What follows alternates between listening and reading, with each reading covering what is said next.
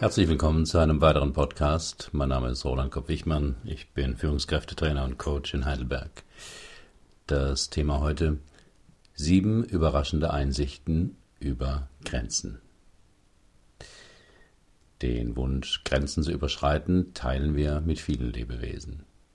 Das Guinness-Buch der Rekorde zeigt, wozu Menschen fähig sind oder sich freiwillig antun, um Grenzen zu verschieben und auch die mediale Aufmerksamkeit für den sinnfreien Sprung eines Menschen aus 39 Kilometer Höhe zeigt, dass Grenzüberschreitungen weltweit stark bewundert werden.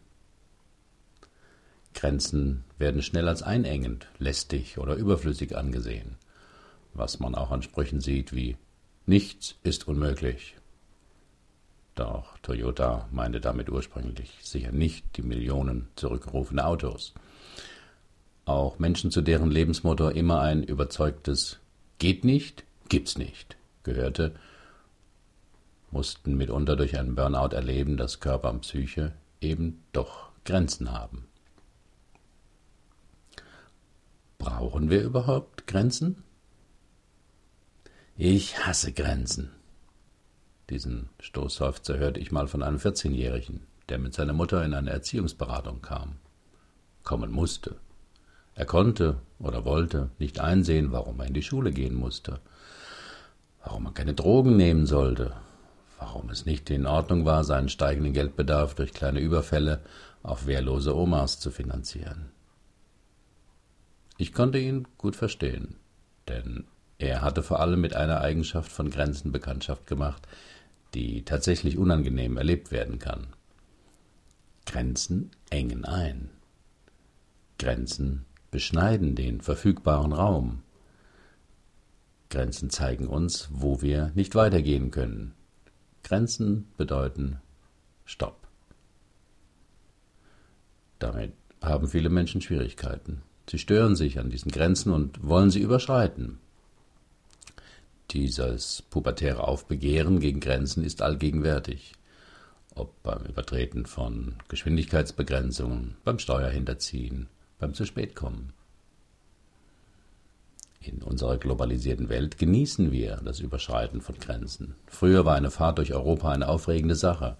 Strenge Kontrollen von misstrauischen Zöllnern an der Grenze, unterschiedliche Währungen, die man mitbringen oder eintauschen musste. Ein Telefonat nach Hause war ein Ferngespräch, das man bei der örtlichen Post anmelden musste. All das ist heute einfacher. Doch wir erleben auch die gravierenden Nachteile, wenn Grenzen nicht respektiert oder eingehalten werden. Die Radioaktivität eines Atomkraftwerks kümmert sich nicht um Staatsgrenzen. Kaum ein Land auf der Welt hat einen ausgeglichenen Finanzhaushalt. Die Unpünktlichkeit mit Bahn oder Auto kostet manchmal Zeit und Nerven. In Deutschland hergestellte Waren konkurrieren mit Produkten aus Ländern mit niedrigerem Lohnniveau oder staatlichen Subventionen. Das Märzheft der Brand 1 behandelte das Thema Grenzen aus unterschiedlicher Sicht. Vor allem das Interview mit dem Philosophieprofessor Konrad Paul Liesmann hat mich beeindruckt und zu diesem Blogbeitrag angeregt. Er sagt in dem Interview, Zitat, Wörtlich könnte man Definition mit Abgrenzung übersetzen. Jeder, der einen Begriff definiert, begrenzt seinen Inhalt. Und das müssen wir tun, damit wir uns einerseits als Menschen verständigen und uns andererseits die Welt begreiflich machen können.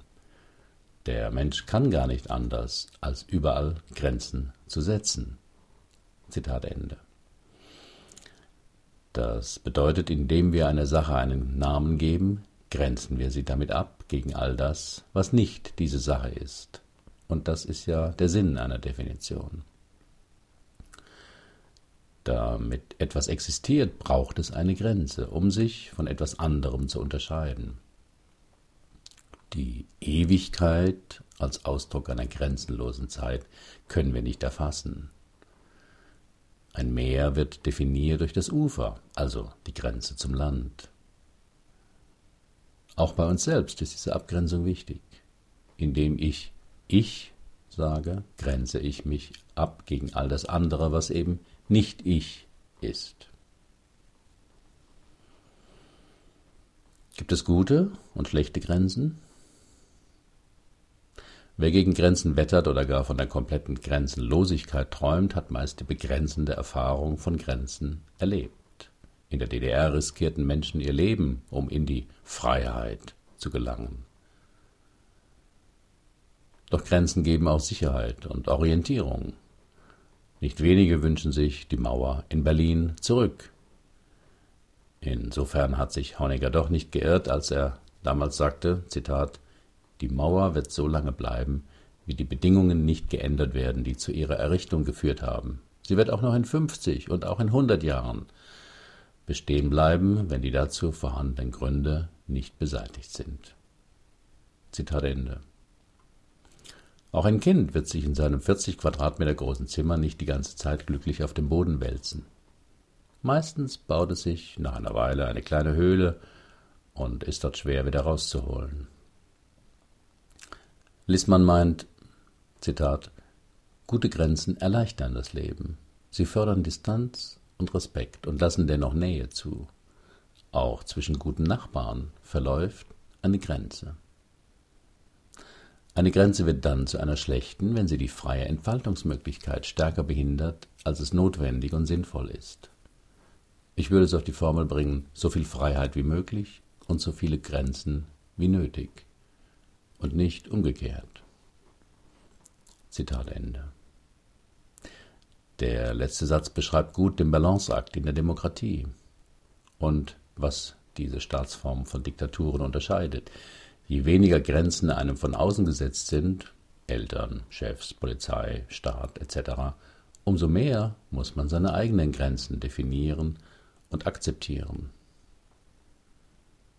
Auch wer gesund bleiben will, muss sich innerhalb guter Grenzen bewegen, soll weder zu viel essen, Übergewicht, noch zu wenig, Anorexie, sich genügend bewegen, Fitness, aber auch nicht zu viel, das schadet dem Immunsystem. Kein Wunder, dass so viele Ratgeber darüber geschrieben und gekauft werden. Als Selbstständiger kann ich bestimmen, wann und wie viel ich arbeite. Kein Vorgesetzter muss meinen Urlaub genehmigen. Wenn ich krank feiern will, brauche ich keinen Attest vom Arzt. Aber um meinem Tag eine Struktur zu geben, muss ich mir selbst Grenzen setzen. Für mich ist das ein angenehmer Zustand, andere setzt das unter Druck. Wann habe ich genug akquiriert, gearbeitet, verdient? Erfolgreiche Schriftsteller sitzen auch nicht im Café und warten, bis die Muse sie küsst. Die meisten haben eine feste Struktur. Morgens drei Stunden und nachmittags noch einmal drei Stunden. Sie wissen um den hilfreichen Wert von selbstgesetzten Grenzen. warum wir Grenzen brauchen. Es scheint gewisse physikalische Grenzen zu geben, die unveränderbar scheinen, jedenfalls in unserem Universum, Schwerkraft zum Beispiel. Die Frage dabei ist, wie lange? Doch ansonsten sind alle Grenzen nicht natürlich oder Gott gegeben, sondern verhandelbar. Müssen aber auch immer wieder verhandelt werden, denn Grenzen erzeugen und ermöglichen Identität. Erst ein Aufteilen der Erde innerhalb gesetzter Grenzen ermöglicht ein mehr oder weniger friedliches Zusammenleben. Wenn alles allen gehörte, würde niemand etwas besitzen und endlose Streitereien wären die Folge. Nicht umsonst standen die Grenzen in allen Kulturen unter dem Schutz von Gottheiten. Auch für die alten Römer hatten Grenzen heiligen Charakter. Ihr jährliches Fest der Terminalia ist der sprachliche Vorläufer unserer Termine, sowie auch der altrömische Limes, die Abgrenzung durch Messen, Limitatio, anzeigt, was einem zugemessen wurde, also wo mein Limit liegt. Grenzen schützen uns. Schon die eigene Haut grenzt unseren Körper gegen die Umwelt ab. Unser Immunsystem sorgt dafür, dass Wunden, also Verletzungen der Grenzen unseres Körpers, schnell geschlossen werden. Wer einmal erlebt hat, dass in seiner Wohnung eingebrochen wurde, erlebt die Schutzfunktion der eigenen vier Wände elementar. Selbst wenn nichts gestohlen oder verwüstet wurde, allein das Wissen, dass ein Fremder in unseren Raum eingebrochen ist, lässt uns in der Folgezeit schlechter schlafen. Grenzen ermöglichen Begegnung und Verbindung. Wer einem anderen Menschen begegnen will, braucht stabile Grenzen, braucht ein Gefühl der eigenen Identität. Damit Grenzen sich in der Begegnung auflösen können, muss erst einmal eine Grenze da sein. Zwei Nebelfelder können sich nicht begegnen. Sie können im besten Fall aufeinander zuwabern, aber ein wirklicher Kontakt ist schwer beobachtbar. Und an der Grenze kann auch intensiver Kontakt entstehen. Bewaffnete Grenzkonflikte zwischen Ländern wie auch in der Liebe zeigen das. Grenzen erschaffen Wirklichkeit. Unser Leben wird erst möglich durch die Existenz des Todes. Weil wir wissen, dass wir sterben werden, wird das Leben kostbar. Glück wird erfahrbar, weil wir Unglück kennen. Weil etwas aufhört, gibt es überhaupt einen Anfang. Ist der Tod eine Grenze? Auch hier hat Liesmann eine gute Antwort.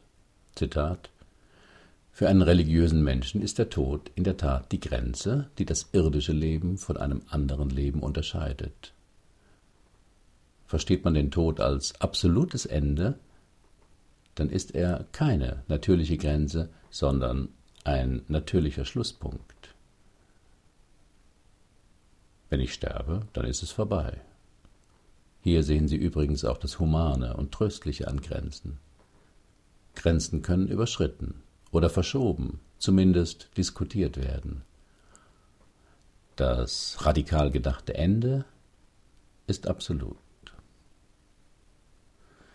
Für Menschen, die an ein Weiterleben nach dem Tod glauben, ist der Tod ein Übergang in eine andere Welt. So wie die Christen, Buddhisten oder Islamisten das glauben. So, mancher Taliban sprengt sich in die Luft im Glauben, dass dort im Paradies die berühmten 72 Jungfrauen warten. Dieter Nuhr hält das ja für einen Übersetzungsfehler im Koran und glaubt, dass dann nur eine Schale mit Obst wartet. Herzlichen Dank für Ihre Aufmerksamkeit. Bis zum nächsten Mal.